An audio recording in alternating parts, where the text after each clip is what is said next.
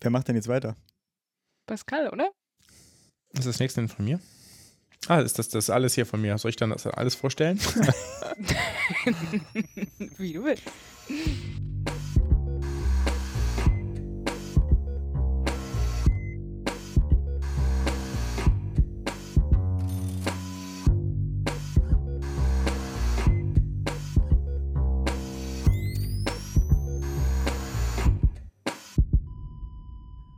Salut und herzlich willkommen zu Gesundheit macht Politik Episode 79, mitten aus der weiterhin ungebremsten dritten Welle mit der Aufnahme am 18. April 2021.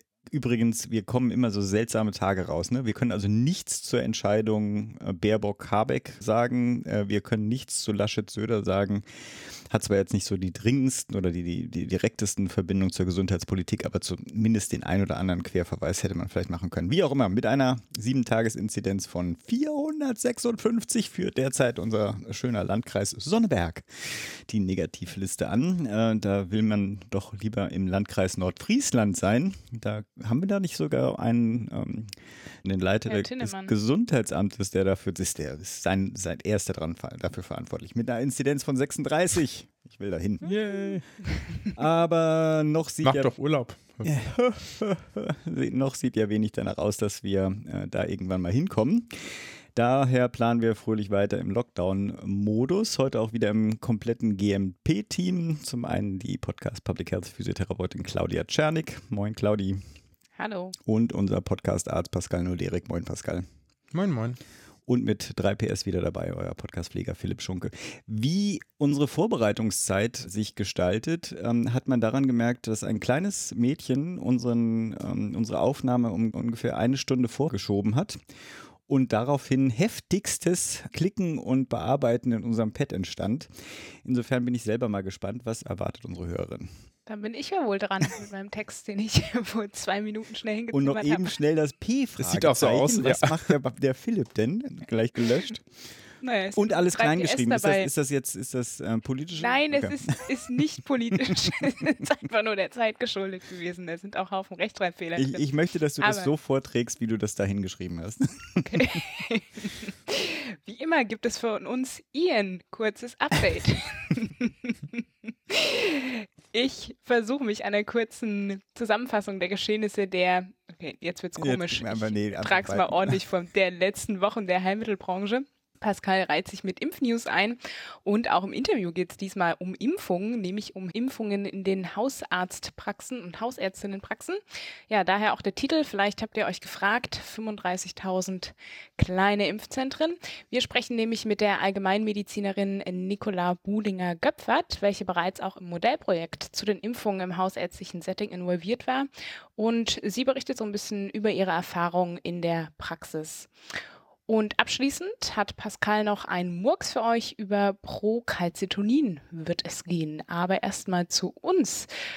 Pascal, wie geht's dir denn? Ach ja, eigentlich ähm, ganz gut mittlerweile. Ich hatte ja beim letzten Mal äh, schon angekündigt, dass da Nachwuchs nochmal äh, ansteht. Und ähm, dann war ich schon beim letzten Mal doch noch deutlich im Stress mit so Dingen, die man vorher erledigt haben will. Jetzt mal von der Steuererklärung angefangen bis irgendein Paper, das schon ewig unbearbeitet rumliegt und doch nochmal dringend weitergeschickt werden soll, weil man die Sorge hat, dass es danach erstmal ein paar Wochen oder Monate nichts wird mit der Bearbeitung, weil der, naja, die, der Fokus woanders liegt.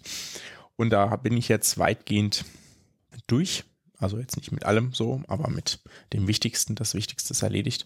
Oder kurz davor fertig zu werden. Und das ist dann schon mal ein gutes Gefühl. Auch so ähm, kann ich jetzt ja hier schon mal das nächste anteasern. Ich werde ja dann nochmal meine Stelle wechseln im Sommer.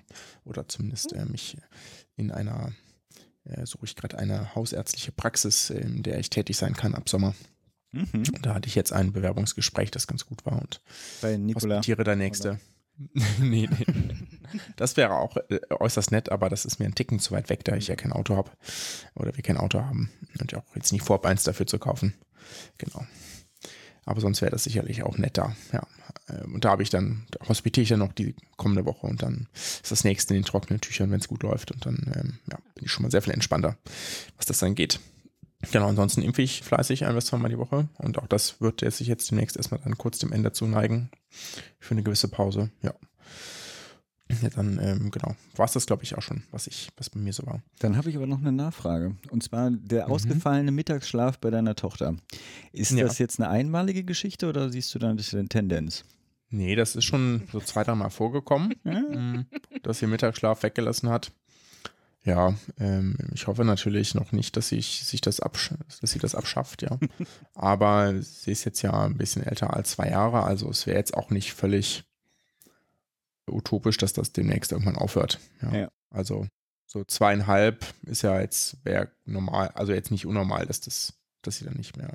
Ich wollte Mhm. sagen, ich habe äh, vor kurzem wieder mit dem Mittagsschlaf angefangen. Mhm. Mhm. ist traumhaft. Ich habe mich da sehr, ich war ja die ersten dreieinhalb Jahre quasi dann tagsüber für die Tochter zuständig und da habe ich mich voll an diesen Mittagsschlaf gewöhnt und das war eine richtig hart traurige Phase, als dieser aufhörte und ich, also Mhm. das Prozedere läuft ja, ne? Also man singt was, man liest was, liegt im Bett, kuschelt ein bisschen und man selber geht so langsam in den Schlaf über und dann macht man irgendwann so die Augen auf und so hellwache Augen gucken einen an, die jetzt weiter bespaßt werden wollen, ganz klar.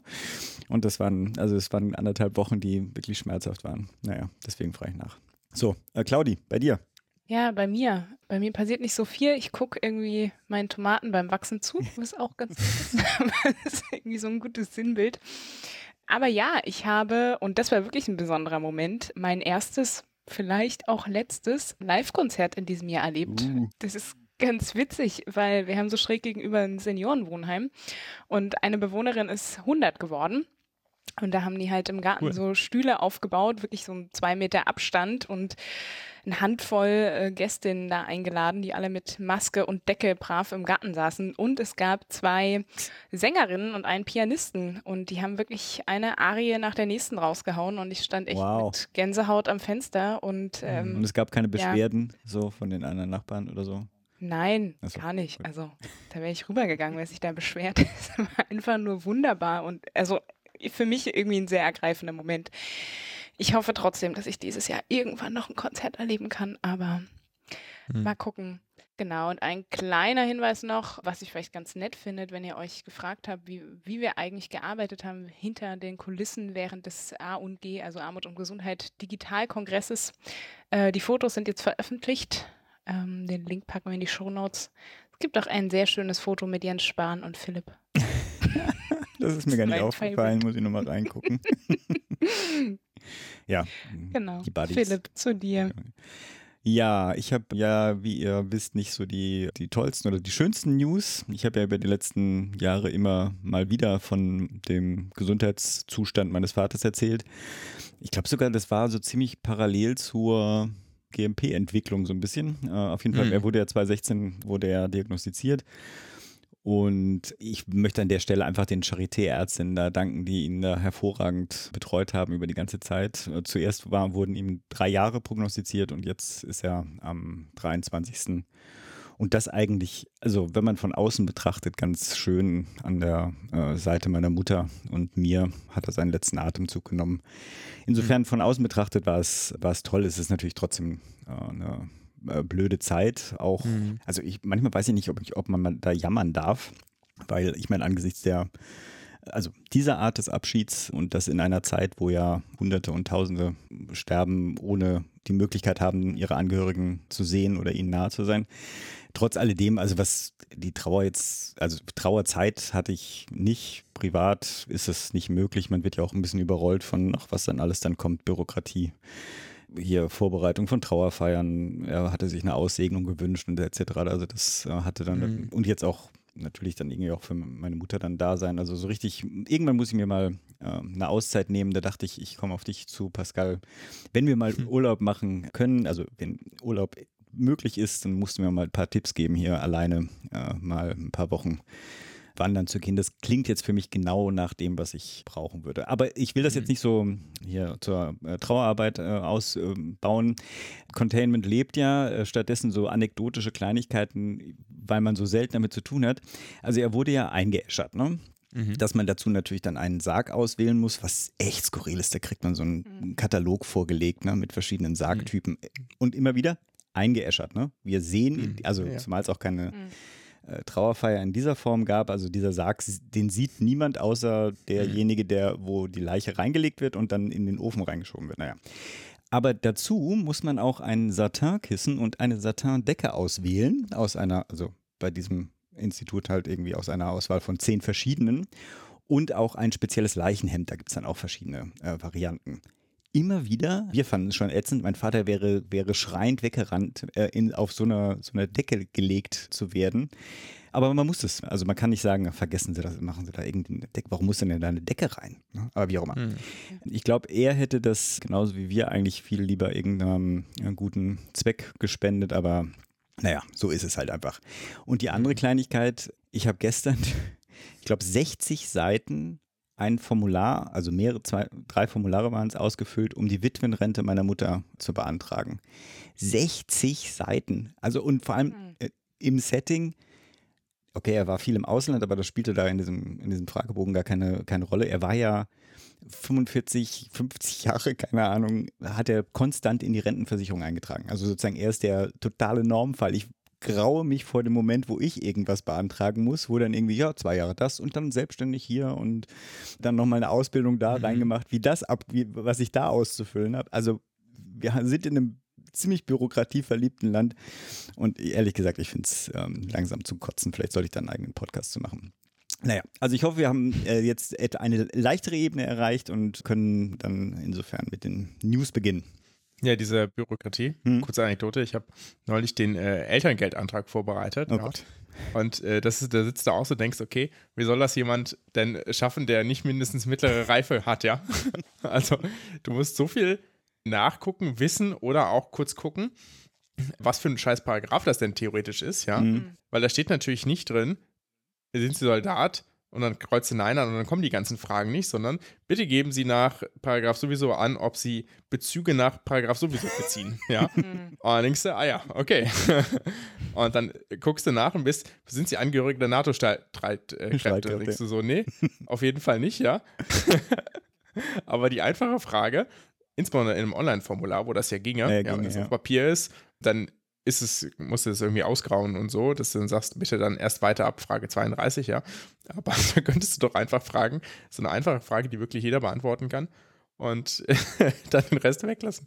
Ich, ich habe mich sehr gefreut über dieses das Formular. Okay. Ja, ich meine, oder jedes Jahr irgendwie die Steuererklärung. Ne? Das ist ja, dass ja. man, dass man hochqualifiziert. Ich habe meine heute abgeschickt. Yeah. Und mit Hilfe einer Steuerberaterin oder einer Steuersoftware Nee, also ich will jetzt hier keine Namen nennen, aber so, also eine Software habe ich schon, aber okay. ich gucke da auch jedes Mal wie das Schwein ins Ohr weg, muss ich echt sagen. Und das kann doch nicht wahr sein. Also ich meine, die Sache ist sozusagen. Es, ein schön, schöner ich Spruch. ich habe keine komplexen Einkommen. Ne? Also es ist jetzt, ich könnte das auf in fünf Zeilen niederschreiben, wie sich das zusammensetzt und dann kann ich gerne eine Aufzählung irgendwie der Einkommen, der Ausgaben äh, noch dazulegen und das sollte es doch eigentlich gewesen sein. Aber egal, gut. Anderes Thema, das ist für den Bürokratie-Podcast, ja.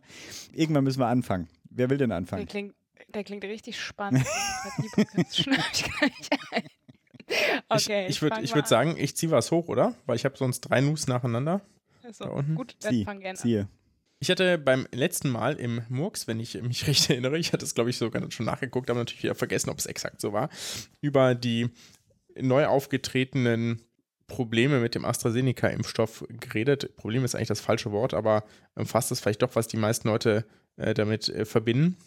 Ja, sozusagen diese wirklich seltenen Nebenwirkungen im Sinne von Sinusvenenthrombosen, also jetzt keine klassischen Thrombosen, sondern wie jetzt jeder Deutsche, glaube ich, mittlerweile weiß, äh, seltene Thrombosen im, im Hirn oder nicht genau genommen im, im hinteren Schädelbereich. Und da hatte ich schon so ein bisschen darüber berichtet, dass es da eine Vermutung gibt, dass das mit einer, einem speziellen Vorgang zusammenhängt, der immunologischer Natur ist, der so ähnlich wie das HIT-Syndrom funktioniert und dementsprechend man da auch eine immunologische Komponente vermutet und das vermutlich dementsprechend nur bestimmte Personengruppen betrifft und jetzt kein generell erhöhtes Risiko ist. Deswegen gab es ja dann auch die Empfehlung, in Deutschland dann nur noch über 60-Jährige damit zu impfen und wir hatten darauf schon darauf hingewiesen, wie man das denn testen kann. Das hat sich mittlerweile ganz gut bewahrheitet. Immer daraufhin haben sich ja doch in ganz Europa immer mehr Fälle gefunden, nachdem man dann wusste, wonach man gucken muss. Das ist ja meistens so. Erstmal muss man wissen, wonach man gucken muss. Dann kann man die Fälle, Fälle auch in Zusammenhang bringen. auch die ganzen Skeptiker, die meinten, ah ja, in Großbritannien gab es das doch alles gar nicht. Als man da mal geguckt hat, wer ist denn so hier an einer Sinusvenenthrombose verstorben und danach gucken konnte, hatten die denn diese Beschwerden und sind die vielleicht tatsächlich im zeitlichen Zusammenhang aufgetreten zur Impfung, hat man dann ja auch da tatsächlich Fälle entdeckt, bei denen es da wohl möglicherweise ursächliche oder sicher ursächliche Probleme gab. Auch die haben ja dann angefangen, jetzt AstraZeneca-Impfstoff nicht mehr für unter 30-Jährige zumindest auszuhändigen, weil die da auch ein zeitliches äh, Problem sehen. Und dann gibt es jetzt ja ganz frisch, das gleiche Problem kann man jetzt nicht sagen, aber ein doch sehr ähnlich gelagerte Sorge um den Impfstoff von Johnson Johnson oder Janssen, mhm. je nachdem, welche, welchen Firmennamen man bevorzugt, der genauso wie der Impfstoff von AstraZeneca ja ein Vektorimpfstoff ist und dementsprechend da so zumindest gewisse Ähnlichkeiten hat. Jetzt kann man ja sich fragen, naja, entweder ist das hier etwas, was zum Beispiel alle Vakzine betrifft, ja, weil die alle probieren, dieses Spike-Protein nachzubilden. Das war ja auch eine Idee, ne, dass das sozusagen an und das Covid-19 kann ja selbst auch zu Sinusvenenthrombosen führen, auch in viel höherer Zahl als die Impfung, ja, und das sozusagen möglicherweise einfach eine, eine Oberflächenstruktur des Virus, das der Körper eben sonst mit einer Impfung nachbaut, präsentiert bekommt, dem sehr ähnlich ist, deswegen diese Immunreaktion verursachen kann. Dagegen spricht aber das, zum Beispiel, dass die CDC berichtet hat in ihrem Committee-Meeting, dass sie auf 97,9 Millionen Dosen Pfizer-BioNTech-Vakzine null Berichte von Sinusvenenthrombosen haben, auf Moderna auf 84,7 Millionen Dosen drei Berichte, ja, und das ist jetzt drei, ist ja wahrscheinlich einfach die normale Bevölkerung, ja, bei 84 Millionen Dosen. Ne? alle sozusagen auch mit normaler Thrombozytenzahl, also jetzt kein Hinweis für dieses immunologische Muster, was ich probiert habe beim letzten Mal zu erzählen. Und bei Janssen aber sechs Berichte auf 6,86 Millionen Dosen. Ja? Hm, also eins okay. pro eine Million. Da kann man sich immer noch sagen, naja, das ist doch eigentlich eins pro eine Million. Das ist doch viel geringer als das Risiko, was man hat, wenn man jetzt sagt, Covid-Selbstinfektion ist ja immer noch hoch, Todesrate und auch allein das Allein eine Sinusvenenthrombose unter Covid-19 ist wahrscheinlich höher als dieses 1 zu einer Million Risiko. Aber dazu muss man natürlich wieder beachten, was waren denn das für Patientinnen und Patienten? Das waren dieses Mal, glaube ich, alle weiße Frauen. Ja, die unterscheiden das ja immer in verschiedene Gruppierungen, alles weiße Frauen. 18 bis 48 Jahre alt, Median 33 Jahre, auch wieder das gleiche Muster wie bei AstraZeneca innerhalb von 6 bis 13 Tagen, also sozusagen nach den ersten paar Tagen ist es, wenn dann aufgetreten, nicht direkt am Anfang. Hatten jetzt von denen keine Ovulationshemmer, oder beziehungsweise nur eine Person und die Pre-Existing Conditions, also die Vorerkrankungen, sind jetzt auch nicht weltbewegend. Ich, wir verlinken dazu einen Tweet, der das ganz gut zusammenfasst, dieses, ähm, öffentliche, diese öffentliche Anhörung, die da war. Und dann sieht man auch, die haben dann nämlich geguckt, weil die ja schon wussten, ah ja, es gibt ja in Europa so eine Diskussion, haben wir dieses Problem vielleicht auch mit dieser HIT-ähnlichen Erkrankung und haben auf diese HIT-Antikörper geschaut. Und ähm, zumindest bei fünf von diesen sechs Patienten und fünf davon waren hm. positiv. Also doch ein Muster, was dem ähm, nicht so unähnlich ist und haben dann auch eine, die gleiche Analyse, die auch hier das Paul-Ehrlich-Institut für uns gemacht hat, sozusagen eine Expected versus Observed Analyse, hatte ich da schon erwähnt und probiert zu erklären, was das ist, gemacht und haben, haben sogar, weil man natürlich leider die Hintergrundinzidenz von Sinusvenenthrombosen in der Normalbevölkerung nicht kennt, bei Frauen zwischen 20 bis 50 Jahren, ja, die sonst nichts haben, das ist ja, untersucht man sowas, untersucht man ja nicht und haben da einfach mal, selbst wenn man das höchste annehmen würde, die höchste, also 2 pro 100.000 pro Jahr, das wäre schon recht viel, mhm. dann würde man in diesem Zeitintervall, also der, die sind jetzt 41 Tagen, die das irgendwie verimpft wurde, ja, nur 1,58 Fälle erwarten, hat aber da in diesem Fall 3,8 gefunden. Und wenn man eine viel kleinere Inzidenz annehmen würde, zum Beispiel 0,5, dann ist es sogar 15-fach. Oh, jetzt habe ich natürlich hier nicht 3,8 Fälle, sondern das 3,8-fache ja, habe ich mir natürlich hier verlesen, ist nicht Cases on Ratio, also das 3,8-fache, mindestens dreifach erhöhtes Risiko dafür, fast vierfach. Das ist natürlich äh, doch enorm hoch, ja. Hm. Und sagen auch ganz klar, es ist durchaus möglich, dass es da etwas gibt, was ähnlich ist wie die Vakzine von AstraZeneca vom Mechanismus her, weil die natürlich beide einen Vektor benutzen, Und das natürlich prinzipiell auch ein möglicher Mechanismus ist. Ja, es ist ähm, auf jeden Fall sicherlich total interessant, das jetzt weiter zu evaluieren. Das sind ja auch noch, ich sag mal so, von denen, die führen auch auf, dass die Hälfte der Personen, bei denen das hätte bereits auftreten können, bereits, also das von allen, die Johnson Johnson bekommen haben, liegen die Hälfte außerhalb des Zeitfensters, von dem man das Auftreten erwartet hätte. Und die Hälfte, bei der Hälfte der Personen könnte das jetzt noch kommen, so Pi mal Daumen. Das heißt, mit etwas Glück oder Pech sehen wir demnächst noch mehr Fälle, die entsprechend berichtet werden, weil da eben wachsamer drauf geguckt wird und können dann äh, vielleicht etwas erhärtet sagen, ist das tatsächlich etwas, was ja außerhalb der Normalverteilung liegt oder der normal erwarteten Inzidenz liegt. Und wenn dann wie hoch und wenn dann welche Gruppen betrifft es. Also ist es dann trotzdem noch möglich, das zum Beispiel über 50-Jährigen zu geben?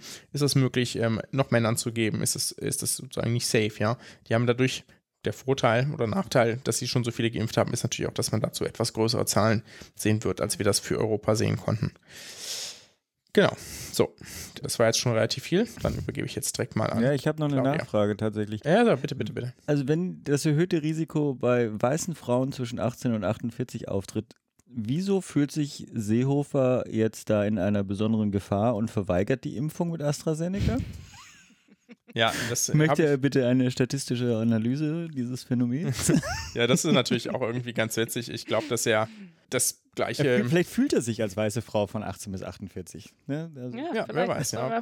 Vielleicht, vielleicht hat er auch das gleiche Problem wie gar nicht so wenige ältere Leute, ja, die sagen, eigentlich möchte ich natürlich schon lieber den den besseren Impfstoff, ja, jetzt mal in Anführungszeichen. Das ist jetzt ja keine, hm. also passiert ja durchaus Weniger. häufiger, dass das so ja. bezeichnet hm. wird, ja. Und mit dem Bewusstsein, dass man jetzt, weiß ich nicht, 69 ist, ist äh, und mit dem erwarteten Impfstofflieferung jetzt durchaus auch nicht ganz unplausibel, dass man demnächst dran ist und sich dann den Impfstoff frei aussuchen kann, ja. Und dann sagt man sich, wenn man sich jetzt vielleicht gut zurückziehen kann, vielleicht auch, naja, dann warte ich lieber noch vier Wochen. Ne? Also ich kann das schon aus einer individuellen Perspektive verstehen.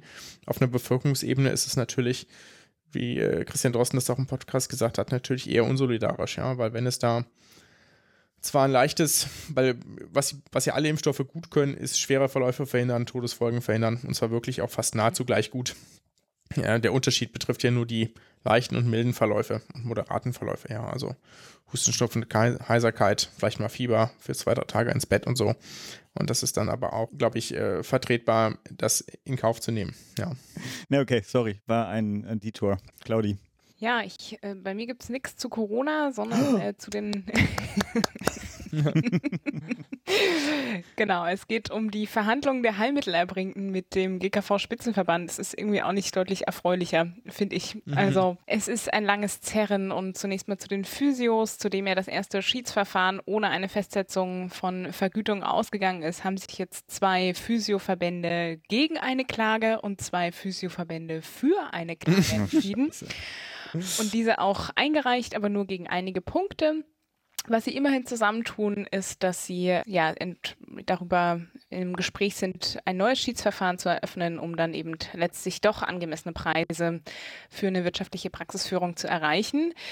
Was auch ganz spannend in dem Zusammenhang ist, der GKV-Spitzenverband hat irgendwie so ein bisschen die Schnauze voll anscheinend von der Uneinigkeit und hat jetzt in einer Stellungnahme zum GVWG, zum Gesetz zur Weiterentwicklung der Gesundheitsversorgung, wo es auch eben um diesen Modus geht, wie künftig die Bundesrahmenverträge entschieden werden sollen, da jetzt in einer Stellungnahme gefordert, dass doch die Verbände bitte einheitliche Verhandlungsführende bestimmen sollen und Verträge immer dann zustande kommen sollen, wenn die Mehrheit der Verbände der Leistungserbringer einem Abschluss zustimmt. Das gilt und jetzt aber nicht nur für die Physios, wenn ich das richtig verstehe. Nee, nee, nee. Okay. Also hm? Genau, für alle Heilmittelbereiche, für die fünf, genau. Also es ist die Stellungnahme, ne? das heißt ja nicht, dass es so kommt, aber aus Erfahrung weiß man ja, was der GKV-Spitzenverband da in den Stellungnahmen schreibt. Da ist schon eine gewisse Nähe zum BMG da. Die Wahrscheinlichkeit ist hoch und ja, also als Begründung ziehen sie auch einfach heran, dass sich eben in den Verhandlungen gezeigt hätte, dass aufgrund der Vielzahl der maßgeblichen leistungserbringenden Verbände Mal zur Einordnung, das sind in den fünf Heilmittelbereichen insgesamt 18 maßgebliche Berufsverbände, die da mit am Verhandlungstisch sitzen. Und was eben das Traurige, also traurig und schön, ne? die haben irgendwie in sehr vielen Ansichten verschiedene Positionen, vertreten da natürlich auch zum Teil andere Berufsgruppen. Ne? Manche haben mehr den Fokus auf Selbstständige, andere auf Angestellte. Also Heterogenität ist natürlich schön, aber wenn sie sich in so zentralen Punkten nicht einig sind und da auf des Messers Klinge eigentlich zerfleischen, dann ja, finde ich das deutlich schwierig. Und ja, wir gucken mal, was da kommt, ob jetzt sozusagen die gezwungen werden, da mehr mit einer Stimme zu sprechen oder ob sie weiter in dieser Heterogenität hm abgebildet werden. Was aber jetzt schon klar ist, dass aufgrund der Verzögerung bei den Verhandlungen des, zu den Bundesrahmenverträgen wird nun die Einführung der Planko-Verordnung, die gesetzlich für März vorgesehen war, höchstwahrscheinlich auf Ende September 2021 verschoben. Also die Entscheidungen ziehen sich und wo man eigentlich dachte, es wird einfacher in der Verhandlung, das scheint jetzt irgendwie nicht der Fall zu sein. Aber genau, ich versuche da auch dran zu bleiben und zu gucken, immer die neuesten Infos zusammenzusammeln, was manchmal gar nicht so einfach ist in diesen ganzen Mitteilungen, mhm. muss ich schon zugeben. Wir haben euch ein paar Sachen verlinkt. Da könnt ihr natürlich auch gerne nochmal nachlesen. Wir müssten mal so eine Top 10 der seltsamen oder deutschen seltsamen Wörter machen. Also das Kreisimpfzentrum wird ja heute auch schon ein paar Mal noch genannt werden, aber ich finde Bundesrahmenverträge kommt schon nah auch daran. Das sind so Begriffe, die es, hm. glaube ich, nur in Deutschland geben kann. Ja. Kannst du in deinen Bürokratie-Podcast Ja, genau, genau, danke. Pascal, du bist wieder dran. Ja, ich hatte kurz überlegt, ob ich tatsächlich was zur Impfstoffverteilung erzähle, Arztpraxen etc., aber ich glaube, das ähm, kommt, glaube ich, im, im Interview weit genug raus. Und mhm. ältere versus junge haben wir jetzt ja gerade schon andiskutiert. Das heißt, ich möchte hier nochmal unerfreuliche News bringen. Und zwar die viel diskutierte Triage, die ja auf keinen Fall passieren sollte in Deutschland, passiert eigentlich direkt schon. Also mittlerweile leider. Jetzt nicht unbedingt so offensichtlich wie in anderen Ländern, dass Leute draußen vor der Tür stehen und äh, nicht mehr ins Krankenhaus kommen und sozusagen da am Straßenrand röchelnd äh, sterben oder äh, wie die, dieser krasse Fall in Indien, wie jemand quasi live getweetet hat mit SPO2-Sensor an seinem Finger, dass er, dass er immer schlechter wird und sie auf den Krankenwagen warten und der während der Wartezeit verstorben ist, ja. Aber sozusagen, wenn es so weitergeht, dann sehe ich nicht mehr, dass es so viel besser wird. Ja, also so dramatisch wird es hoffentlich nicht, aber Thüringen hat jetzt, das ist ja mit das stärksten betroffene Bundesland derzeit, hat mittlerweile fünf bereits fünf Personen verlegt in andere Bundesländer, weil eben es nicht mehr genug Covid-19-Betten gibt. Ja, da kann man noch so sehr diskutieren, dass man theoretisch noch freie Betten hat. Entweder pflegt das qualifizierte Personal oder es ist eben halt ein Intensivbett in einem kommunalen Krankenhaus, das zwar leichtere Intensivfälle versorgen kann, beispielsweise jetzt nach einem Trauma oder nach einer Operation, aber eben nicht darauf eingestellt ist, eine komplizierte Covid-19-Erkrankung zu behandeln und das auch gar nicht leisten kann von der, mhm. von der Art der Behandlung, die da notwendig ist, ja, ohne das sozusagen dem das da irgendwie malig reden zu wollen, ja. Und äh, Thüringen ist da ganz offensichtlich dramatisch, ja. Die haben da 220 also Stand Donnerstag 22 Covid-19-Patienten auf den Thüringer Intensivstationen gehabt, davon 128 maschinell beatmet, ja. Und die haben von 701 theoretisch betreibbaren Betten äh, 638 belegt, ja. Mhm. Und das ist jetzt schon so, dass man da ein bisschen Fluktuation braucht für jemanden, der eben akut schlecht wird, der plötzlich ein super niedriges Natrium hat, für jemanden, der eine Ordnungsruptur hat, einen Herzinfarkt etc. etc. Ja, das kommt ja alles auch noch vor. Und für, selbst auch für die braucht man ja immer ein bisschen Puffer, damit man nicht ähm, auswählen muss, wer von den Schlechten jetzt dann auf die Normalstation geht, um da möglichst hoffentlich Glück zu haben, ja, dass diese Person mhm. da nicht den Exitus macht. Also das ist, äh, finde ich, wirklich dramatisch, ja. In Mecklenburg-Vorpommern sieht es so aus, dass dort wieder äh, pensionierte Ärzte und Pflegekräfte gebeten werden, doch in den Kliniken bei der Patientenversorgung mitzuhelfen, ja, weil die gemerkt mhm. haben, dass sie mit der aktuellen Gesundheitspersonalausstattung und Belastung da wieder an die Rand der Kapazität kommen, bis kurz vorm Kollaps stehen. Und einzelne Personen berichten zum Beispiel auf Twitter immer wieder auch, dass es in ganzen Regionen kein einziges Intensivbett mehr gibt, ja, und man dann 200, 300 Kilometer fährt, jemanden fährt, also jemand, der eigentlich akut krank ist und auf die Intensivstation müsste, um diese Person zu verlegen, um sie irgendwo in, auf ein Intensivbett mhm. zu bringen. Also das ist wirklich dramatisch und ist zumindest eine Form der Triage, die in dem Fall so greift, dass wir jetzt nicht explizit durchgehen und Karten verteilen, wer jetzt sterben darf und wer nicht, ja. Aber immerhin so weit, dass wir bestimmte Personen einfach nicht mehr adäquat behandeln können und das immer auch so ein bisschen vom Engagement der Einzelnen abhängt, dann entsprechend hm. eben entweder einen sehr weiten Weg auf sich zu nehmen oder die Person oder zu sagen, naja, dann probieren wir es halt auf Normalstation, ja. Und äh, das ist dann im Zweifelsfall nicht mehr, das, nicht mehr die optimale Behandlung. Ja. Okay, ich würde sagen, wir gehen über zu den Kurznews und. Die fangen mit ich, Good News an, die bräuchten wir ja, jetzt. Ja, ich habe es mit Ausrufezeichen geschrieben. Mhm. Ich habe eine. Und zwar, wer sich schon immer mal gefragt hat, wer eigentlich auf dem, wer eigentlich Public Health macht, wer da so die Akteure sind. Für den gibt es jetzt eine interaktive Karte und zwar vom Nachwuchsnetzwerk Öffentliche Gesundheit, konkret der AG Berufswege.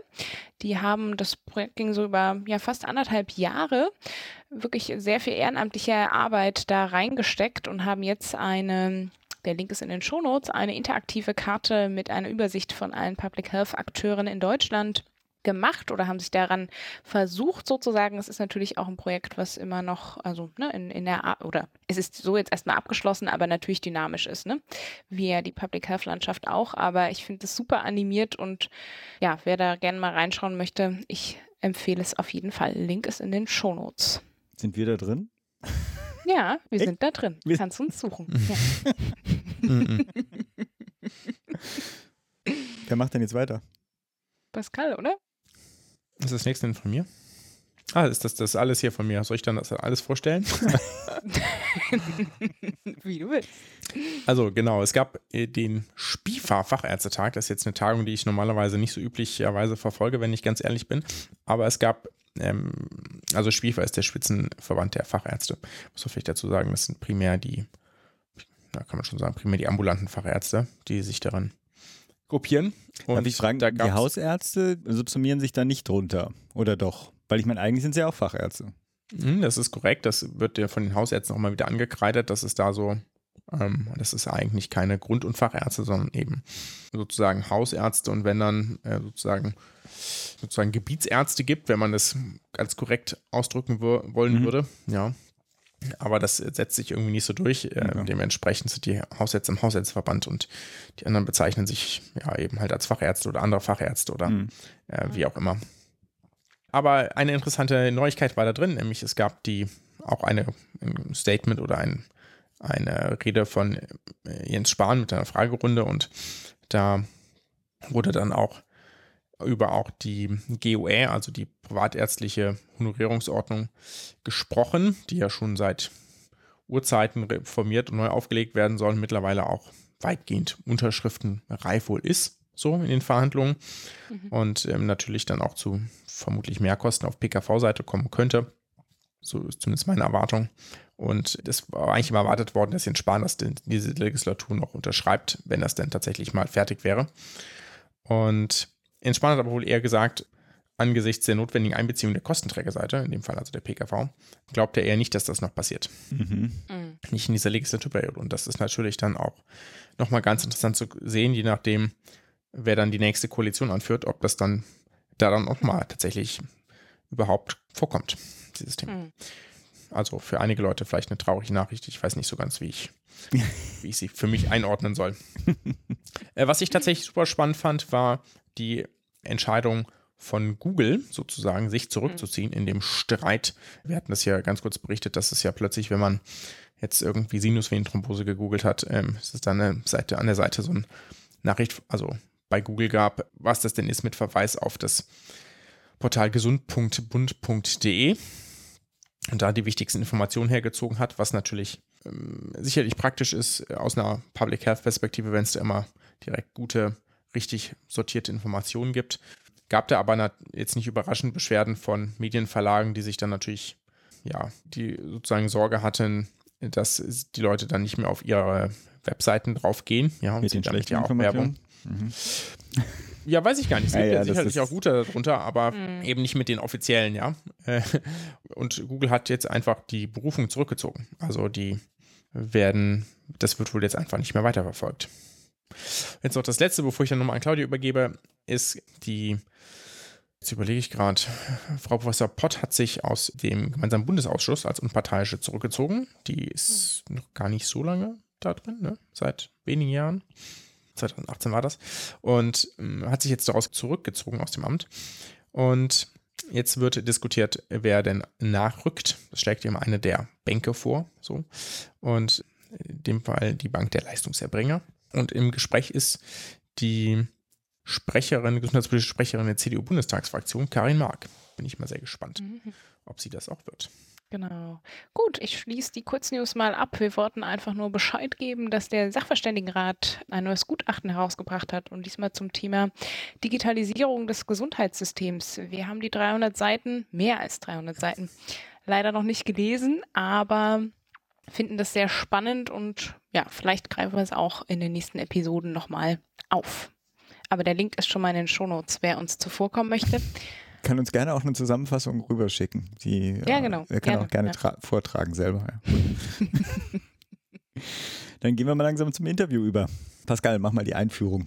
Jetzt muss ich einmal ganz kurz hier eine E-Mail von ihr aufmachen, dass ich keine der vielen Funktionen vergesse. Also wir sprechen mit Nicola Buhlinger-Göpfer. Das ist eine Hausärztin, die ich hier aus äh, meiner Tätigkeit auch in Baden-Württemberg kenne. Die ist hier ähm, ganz aktiv in äh, diversen Bereichen, in der Berufspolitik ähm, als auch in der Lehrer an der Universität Heidelberg. Also erstmal noch Fachärztin für Allgemeinmedizin natürlich.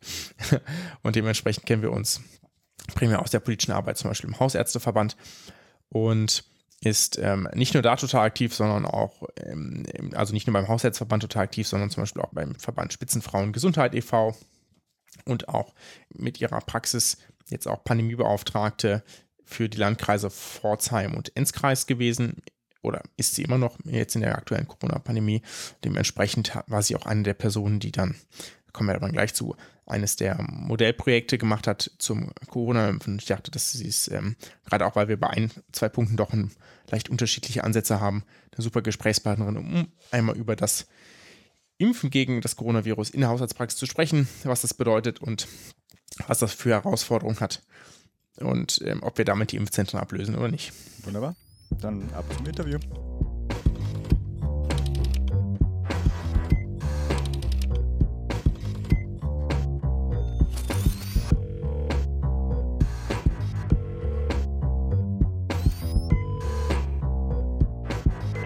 Ja, hallo Nicola. Vielleicht beginnen wir erstmal mit den guten Nachrichten. Wie viele Patientinnen konntest du denn diese Woche schon mit einer Covid-19-Impfung beglücken?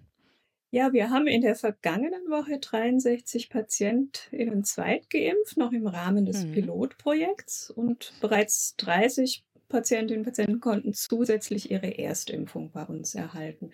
Wobei beglücken tatsächlich das richtige Wort ist. Mhm. Wir sind alle sehr, tatsächlich sehr glücklich und dankbar, die Impfung wohnortnah persönlich und in vertrauten Umfeld zu erhalten. Mhm. Ja, das ist ja super. Du hast ja, hattest du ja gerade schon erwähnt, als eine der ersten in Baden-Württemberg im Rahmen des Modellprojekts in der Praxis geimpft. Wie kam denn das zustande? Ja, ich bin seit Juni 2020 Pandemiebeauftragte der Kassenärztlichen Vereinigung Baden-Württemberg für die Landkreise Pforzheim und Enzkreis und als das Land Pilotpraxen für die Impfungen suchte, hat dann die KV Bavü vorgeschlagen, die Pandemiebeauftragten, soweit die bereit waren, gemeinsam mit ihren Praxisteams auch teilzunehmen, mhm. dann zu Pilotpraxen mhm. zu bestimmen. Und vielleicht, das klingt ja für manche auch ein bisschen merkwürdig, manche fanden das vielleicht auch ein bisschen merkwürdig. Warum hat es überhaupt einen Probelauf bzw. ein Modellprojekt zum Impfen in den Praxen gebraucht? Das ist ja eigentlich, ist das ja eine der, äh, macht man das ja nicht so selten in der Praxis. Ja, das kann man sich in der Tat fragen. Also, ich weiß nicht, ob die Landesregierung ähnlich wie die Bundesregierung das gar nicht auf dem Schirm hatte, dass wir längst schon tausende kleine Impfzentren haben, nämlich die Haushaltspraxen, die ja immer schon impfen und da auch sicher Expertinnen in Sachen Impfen sind.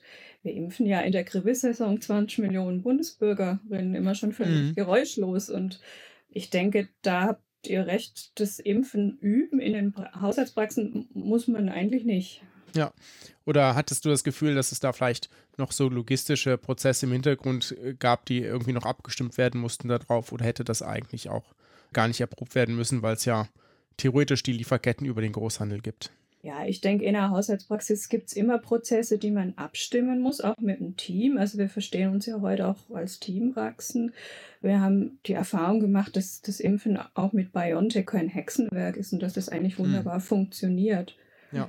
Hast du ähm, jetzt im Rahmen des Modellprojekts auch Erfahrungen gemacht, die, wo du gesagt hast, ah ja, das ist schon ein guter Punkt, den kann ich irgendwie weitergeben, der ist auch für andere Kolleginnen und Kollegen vielleicht hilfreich und die dann jetzt sozusagen in die Strategie des Sozialministeriums hier in Baden-Württemberg eingeflossen sind? Also wir haben natürlich Erfahrungen gemacht, wie wir Prozesse vereinfachen können während mhm. der Pilotphase wie sonst auch, wenn man irgendwas Neues in die Praxis implementiert. Das ja. kennen wir ja auch von tatsächlich von anderen Prozesserfahrungen, ob das in die Strategie da eingeflossen ist, weiß ich nicht. Also ja. ich denke, die haben schon gemerkt, dass wir eben ganz gut impfen können und haben uns ja auch einbezogen jetzt künftig in ihre Strategie. Ja, ja. Und wie ist denn so konkret das Prozedere? Also wann kannst du was wo bestellen? Wie wird das dann geliefert? Wie kann man sich das vorstellen? Also im Rahmen des Pilotprojekts haben wir den Impfstoff vom örtlichen Kreis Impfzentrum erhalten, immer Montagmorgens und schon aufgetaut.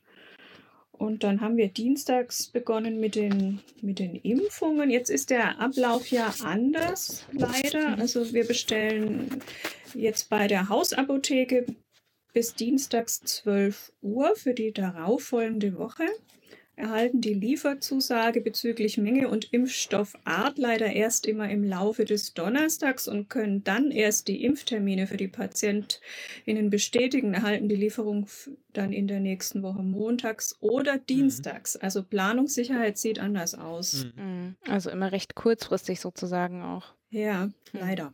Ich habe auch gelesen, dass es, äh, dass ihr vorab quasi eine, eine Höchstmenge angeben dürft von, sagen wir mal, ich habe äh, klar, die Warteliste ist natürlich immer länger als das, was zur Verfügung steht, aber das war ja auch klar, dass das im zweiten Quartal noch so bleibt oder am Anfang des zweiten Quartals zumindest, dass ihr sagen könnt, hier, ich möchte gerne eine Anzahl X Dosen bestellen und bekommt dann aber aufgrund der Anzahl der teilnehmenden Praxen sozusagen mit der Verfügung stehenden Menge eben meist weniger Dosen geliefert als gewünscht.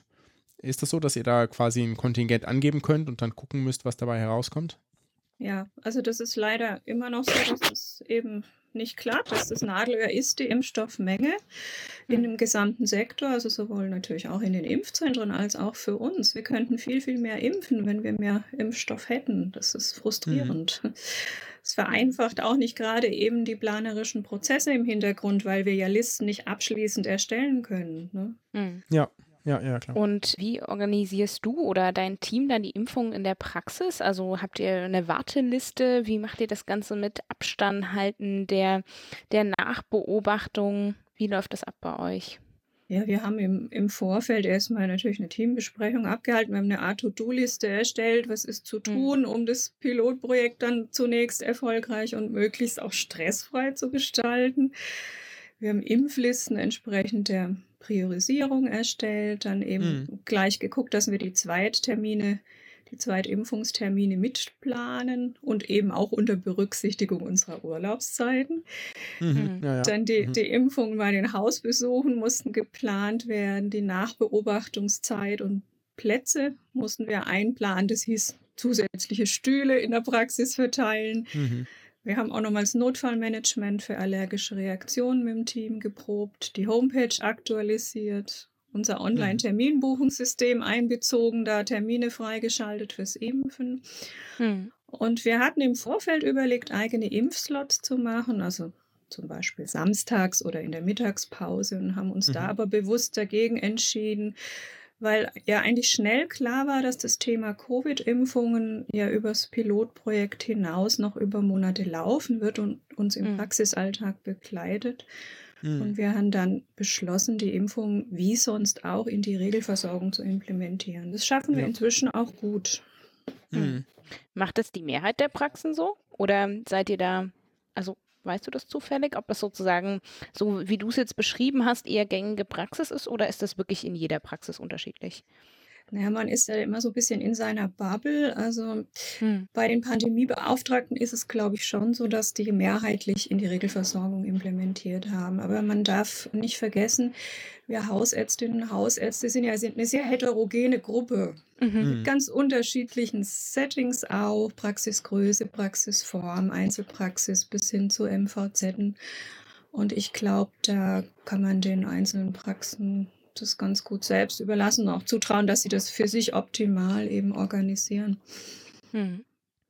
Und äh, kannst du das abschätzen, ob längere Wartezeiten sonst für die Regelversorgung entstehen in deiner Praxis oder ist es sozusagen so, dass ihr das gut gemanagt bekommt? Also bei uns läuft es mittlerweile komplett nebenher. Wir sind aber halt auch in der komfortablen Situation, dass wir inzwischen 3,5, also wir haben noch eine Ärztin in Weiterbildung mit einer mhm. halben Stelle. Also wir haben ordentlich Personalstellen. Mhm. In einer Einzelpraxis könnte ich mir schon vorstellen, dass das ein bisschen auf Kosten der Regelversorgung geht oder die eben extra Impfslots schaffen werden. Ja, wobei natürlich du, du sicherlich recht hast, dass es wahrscheinlich auf die wenn man jetzt überlegt, dass man auf jeden Fall noch ein paar Monate impft, ähm, wenn der Impfstoff weiterhin so über Monate eintrudelt, es wahrscheinlich gesünder ist, da jetzt nicht jeden Samstag zu opfern ne? oder jede Mittagspause. Genau, weil man halt auch das, das, Team überfordert und ja. ähm, das ist ja eine Teamleistung. Also, wenn man jetzt sagt, ja. in drei Wochen ist das durch, dann kann man das natürlich anders machen. Ne? Dann genau. kann man da die, die Zähne zusammenbeißen. Was mich noch total interessieren würde, ist, weil ich das ähm, Feedback zum Teil von anderen Kolleginnen und Kollegen erhalten habe, dass die dann gesucht haben, also wenn der Impfstoff kam und dann festgestellt haben, dass doch ein guter Teil der über 80-Jährigen oder über 70-Jährigen aus ihrer Praxis äh, schon eine Impfung erhalten hatte. Ich meine, das ja. ist bei dir im mhm. Modellprojekt mhm. vielleicht ein bisschen anders gewesen, aber hast du da ähnliche Erfahrungen? Hast du eine Idee, wie viele das ungefähr waren? Also das war bei uns durchaus auch so. Die Impfzentren haben ja losgelegt und haben auch das gut abgearbeitet, die, die Gruppe der Ü80 und mhm. Doch ich würde schon sagen, ein größerer Teil unserer Ü80-Patienten war bereits geimpft. Mhm. Mhm. Und was mich noch total interessieren würde, das unter anderem deswegen habe ich ja gedacht, das ist vielleicht ganz interessant, ähm, dich mit einer anderen Perspektive als mich da sozusagen noch hinzusetzen. Wir sind da ja nicht so ganz einer Meinung, aber wieso unterstützt du denn eine Petition, die unter anderem fordert, die Impfung sofort von den Impfzentren weg in die Hausarztpraxen zu verlagern? Ich weiß nicht, ob wir da wirklich so weit auseinander sind. Ja, ich bin ja neben meiner Praxistätigkeit und, und Lehrtätigkeit ja auch berufspolitisch aktiv. Das, das weißt du ja auch. Und es ist mhm, zunächst eine ja. politische Forderung. Und die bisherige Strategie, eben die Impfzentren vorrangig und bis zur Kapazitätsgrenze zu beliefern und mhm. den Hausarztpraxen war ja sogar angedacht, dann ausschließlich AstraZeneca zu liefern oder mhm. eben den mhm. Und diese Strategie, die hat uns geärgert und die muss, denke ich, auch umgehend verlassen werden. Also wir wollen mhm. Planungssicherheit, wir wollen nicht die Resterampe der Impfzentren sein, wir mhm. wollen unsere Patientinnen und Patienten individuell beraten und das, das können wir auch, aber dafür müssen wir halt Zugang zu allen Impfstoffen haben. Hm. Und wir hm. sind auch nicht die Impfreservebank der Republik, sondern wir sind ja eigentlich die Top-Liga und der Impfturbo. Und also wir werden bestimmt keine einzige Dosis da vergeuden oder wegschmeißen. Hm. Und das hat man doch ja. teilweise aus den Impfzentren schon gehört. Wir haben jetzt in Zusammenarbeit mit der Universität Heidelberg eine Patientenbefragung durchgeführt. Ich habe hier 63 Fragebögen liegen wo über 90 Prozent der Befragten sagen, die Möglichkeit in der Hausarztpraxis impfen zu lassen, habe ihre Impfentscheidung beeinflusst. Die haben mhm. größeres Vertrauen. Die Terminvereinbarung und Erreichbarkeit war wesentlich besser. Und ich kann mir nicht vorstellen, dass das nur bei uns so ausgefallen ist. Hm. Also es geht mir nicht darum, die Arbeit der Impfzentren zu schmälern. Ich finde es auch richtig, dass es die Impfzentren gibt und dass die zu Beginn errichtet wurden. Hm. Und es wird auch sicher Landstriche oder Landkreise geben, wo Impfzentren nach wie vor Sinn machen. Und wenn jetzt in der Petition sofort steht, ist es, wie gesagt, erstmal auch eine plakativ politische Forderung, mhm. weil das ja sowieso nicht heißt, dass die Impfzentren morgen abgeschlossen werden, mhm. sondern dass man eine in eine Planung eintritt, die die enorme Leistungsfähigkeit des ambulanten Sektors da berücksichtigt. Und wir sind halt schon weniger personalintensiv und deutlich kostengünstiger. Ja, und ja. was die jetzt machen, also es geht ja darum, um eine Verlängerung jetzt auch in, in Baden-Württemberg über die Verträge mit den Impfzentren, mhm. über den 30.06. hinaus. Und da hat man jetzt die Impfzentren selbst befragt, ob sie über den 30.06. hinaus weitermachen wollen. Und mit Verlaub, das ist wie wenn man die Frösche nach der Austrocknung des Teichs befragt. Also das sind doch keine Wirtschaftsförderungsmaßnahmen für, für Regionen oder Landkreise, wo sonst die Messehallen leer stehen. Da müssen doch Kriterien wie Kosteneffizienz und Akzeptanz angewandt werden. Ja, ja. Und darauf ich glaube, dass die Akzeptanz Petition. natürlich äh, mit den Fröschen ungefähr genauso gut ist in deiner Umfrage. Ne? Also wenn du die Leute, die in der Hausarztpraxis geimpft werden, fragst, ob, das, ob sie deswegen eher bereit waren, dann ist das jetzt nicht so überraschend. Aber du hast natürlich recht, ja. Das, äh, das, zum einen sind die äh, Impfzentren natürlich erstmal da einstanden, weil man ja am Anfang, das hat sich ja dann zum Glück relativ zeitnah geklärt, ja davon ausgegangen ist, dass man das alles bei minus 70 Grad lagern muss, ja, den ja. Impfstoff von BioNTech. Ja. Und das wäre, hätte man ja gar nicht gut dezentral machen können. Und es ist ja gut, dass das mittlerweile geklärt ist, dass das nicht der Fall sein muss. Sonst wäre das ja gar nicht jetzt in diesem Umfang die Impfkampagne dezentral möglich. Das wäre auch ganz schlecht für die Durchimpfungsraten, weil da so viel Kapazität wie jetzt ankommt an Impfstoff, können, können die Impfzentren ja gar nicht mehr sinnvoll verimpfen. Ähm, was wäre denn ich will jetzt ja hier gar nicht so krass den Gegenpol aufmachen, aber was wäre denn eine gute Aufteilung gewesen, wenn du jetzt sagst, ich kann jetzt schon nachvollziehen, wie man gesagt hat, naja, wir lasten jetzt erstmal die Zentren aus, dafür haben wir sie auch errichtet und dann geht sozusagen alles, was darüber hinaus ist, das ist jetzt ja die ersten Aprilwochen noch wenig und ab Mai dann hoffentlich recht viel, was dann in die weiteren dezentralen sozusagen Impfzentren, wie du sie eben genannt hast, die kleinen Impfzentren geht, ähm, an den Praxen. Was wäre denn da eine, was wäre denn eine, aus deiner Sicht eine bessere Strategie gewesen? Naja, also wenn man ein Projekt plant, dann überlegt man vielleicht mal, hm, wen könnte ich denn da fragen? Wer hat denn Erfahrung da? Wer hat denn Expertise auf dem Gebiet?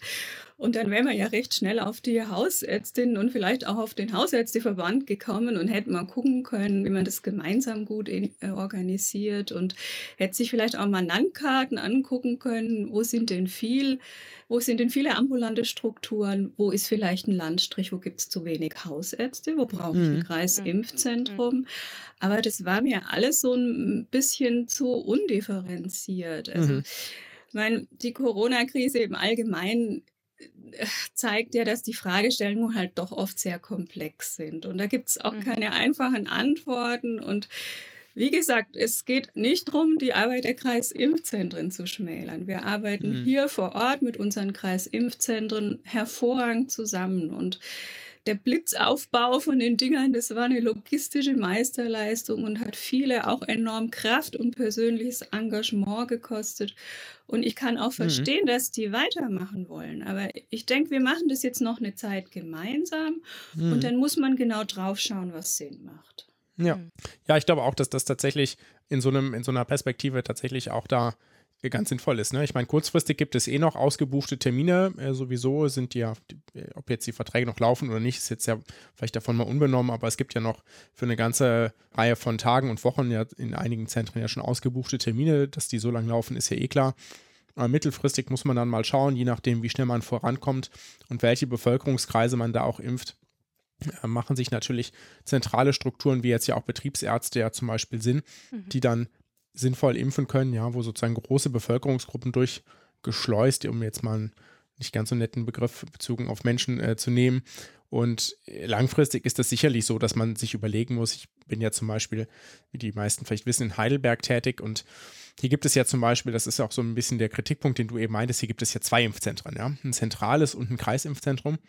Und mhm. da fragt man sich ja schon, ob man beide braucht. Ne? Also mhm. ich war eben impfen und habe sehr viele da gehabt, die jetzt nicht unbedingt aus Heidelberg kommen, ne? sondern die kommen dann aus, ja auch so, dass da theoretisch auch ein anderes Impfzentrum vielleicht sogar in der Nähe liegt, aber da kriegen die gar keinen Termin, weil da eben nur eins für die Region zuständig ist, während bei uns eben halt prinzipiell Personen, die aus hier in der Richtung kommen, natürlich in beiden probieren, Termine zu kriegen.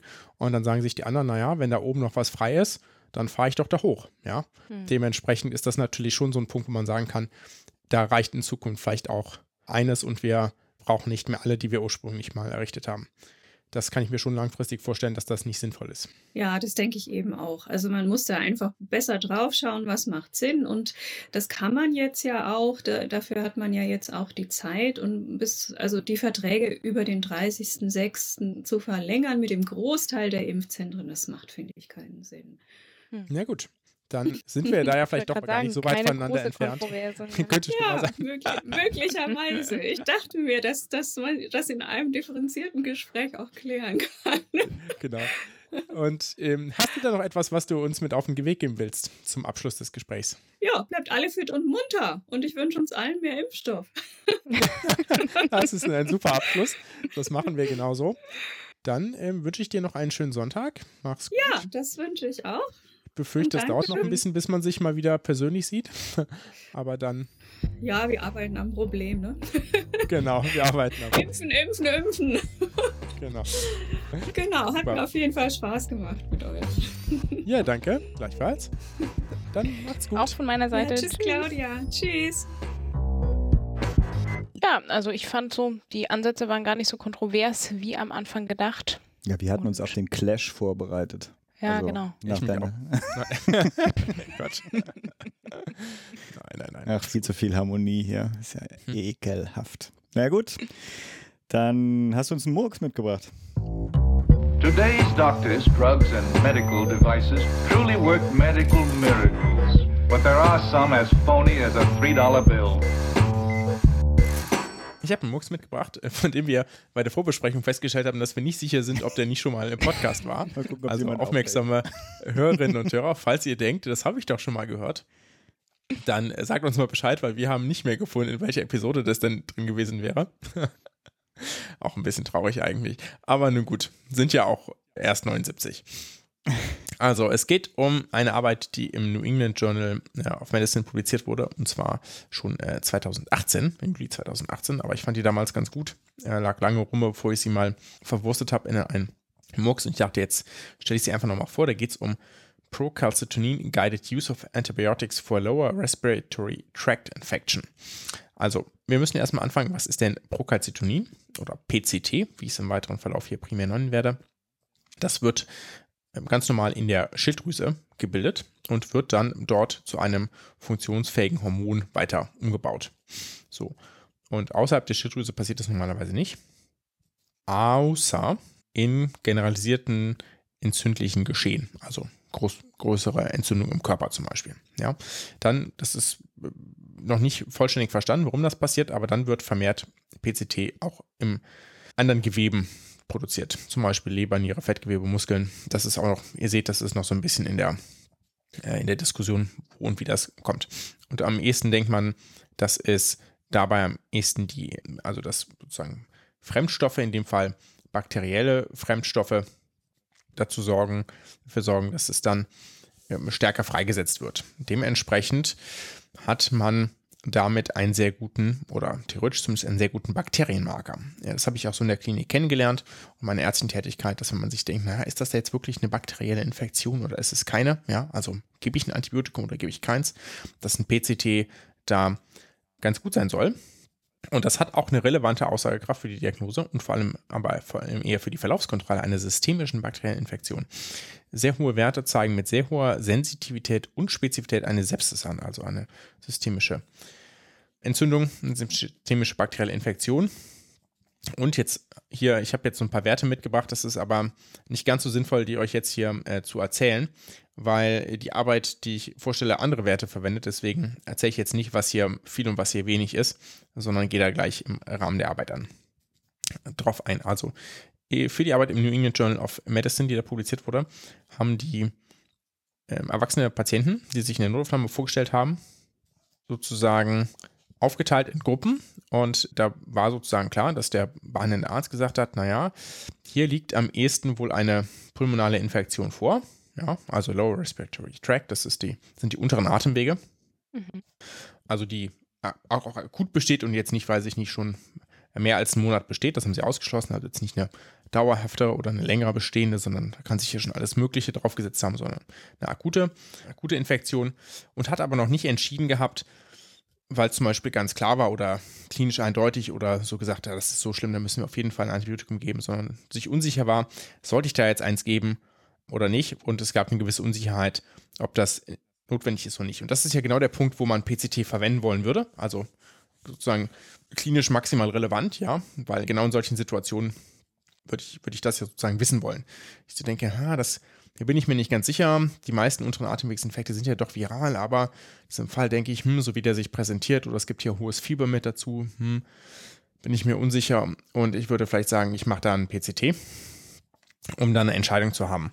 Und letztlich haben die es so gemacht, dass die allen Patienten Blut abgenommen haben und auch, ich glaube, bei allen PCT gemessen haben, damit es da jetzt keinen Bias gibt und dann aber nur in der Procalcinin-Gruppe dann auch die Ergebnisse übermittelt haben. Und das ist natürlich eigentlich optimal. Ja, dann gibt es da schon mal kein, kein Bias irgendwo anders. Und es gab eben nur bei den, nur in der Procalcinin-Gruppe ein Ergebnis, was dann die Entscheidung beeinflussen konnte. Ist jetzt auch gar nicht so schwierig, weil Blut nimmt man ja meistens sowieso ab für diverse Laborparameter. Ob man da jetzt noch ein weiteres Röhrchen mit abnimmt und das dann mal auswertet oder mal nicht, ist jetzt irgendwie nicht so dramatisch. Also jetzt nicht so, dass die jetzt alle dafür extra gequält wurden, sozusagen. Und die haben das dann probiert daran zu messen, wie viel Antibiotikatage gab es denn in den 30 Tagen nach Studieneinschluss. Also wie viele Tage wurden hier doch mit Antibiotika behandelt. Das ist insofern ein ganz guter Parameter, weil man könnte ja sagen, naja, gibt es denn überhaupt ein Antibiotikum, in den ersten drei Tagen zum Beispiel. Ne, das wäre jetzt die akute Entscheidung.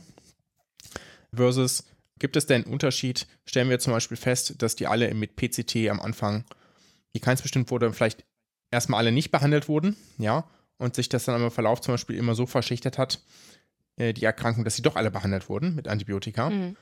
Und ähm, das wäre dann sozusagen ein Zeichen, dass das auch gar nicht so sinnvoll ist. Ne? Deswegen ist sozusagen die ersten 30 Tage anzugucken eigentlich auch ein ganz interessanter Wert. Ich hätte es schon interessant gefunden, auch zu, zu sehen, wie das denn die, äh, wie das denn die ersten paar Tage ist, aber das haben sich hierbei, äh, soweit ich das gesehen habe, nicht erhoben. Genau. Und die hatten, haben eine relativ große Studienzahl, deswegen ist es auch spannend. Die hatten nämlich über 1600 Personen eingeschlossen und haben äh, dann bei den allermeisten, also bei 77,4 Prozent, war das PCT in einem Bereich, äh, wo man jetzt keinen Hinweis auf eine systemische bakterielle Infektion gehabt hätte.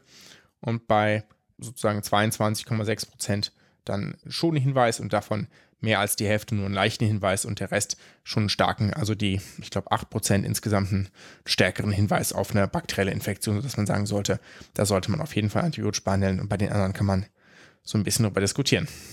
Insgesamt knapp die Hälfte der Personen wurde dann stationär aufgenommen. Ein Drittel der Personen hat tatsächlich Antibiotika in, der Notaufnahme erhalten und 60 Prozent haben Antibiotika innerhalb der ersten 30 Tage erhalten. Und dann ist es ja ganz interessant zu schauen, wie ist es denn? Haben die sich jetzt äh, jeweils die, die Ärzte äh, daran gehalten und gab es Unterschiede in den Gruppen? Und in der Prostaglandin-Gruppe haben sich die Ärzte sozusagen in ungefähr 60 Prozent der Fälle erstmal dran gehalten, zu sagen, naja, okay, hier liegt ja offenbar doch keine bakterielle Infektion vor, na, dann gebe ich jetzt vielleicht erstmal doch kein Antibiotikum, aber im weiteren Verlauf gab es das dann ja offensichtlich doch häufiger, dass Antibiotika gegeben wurde.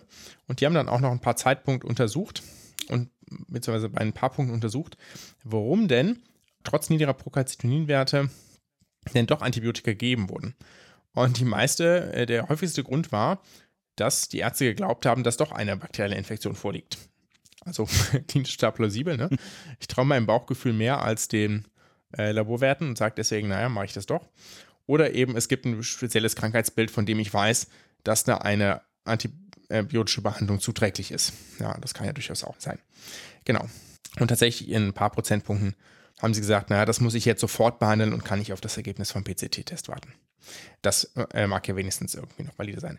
Es gibt leider also keinen großen Unterschied zwischen diesen beiden Gruppen, obwohl der genau diese Entscheidungssituation untersucht hat, in der man sich fragt, ist PCT da ein sinnvoller Parameter? Und es scheint mir so, dass das leider entweder doch kein guter Parameter ist, um das sinnvoll auseinanderzuhalten. Dafür müsste man vielleicht doch nochmal schauen, ähm, ob Leute stark davon profitieren, wenn man das Antibiotikum weglässt. Das wäre ein anderes Studiendesign. Das wurde jetzt hier gar nicht gefragt. Oder man muss sich überlegen, ob das nicht etwas ist, was man doch eher primär in der Verlaufskontrolle oder eben in anderen Settings, zum Beispiel in der Beobachtung von schweren Verläufen etc. einsetzt, diesen Laborparameter und eben nicht klassischerweise in der Notaufnahme. Okay. Ich glaube übrigens doch nicht, dass wir es schon hatten. ah ja, sehr gut. Dann sind wir durch. Sind wir durch? Ich wünsche euch eine gute Woche. Danke, dir auch. Haben wir sonst noch was zu sagen? Hm, bleibt gesund, macht gesund. Nobody knew that healthcare could be so complicated, complicated, complicated, complicated.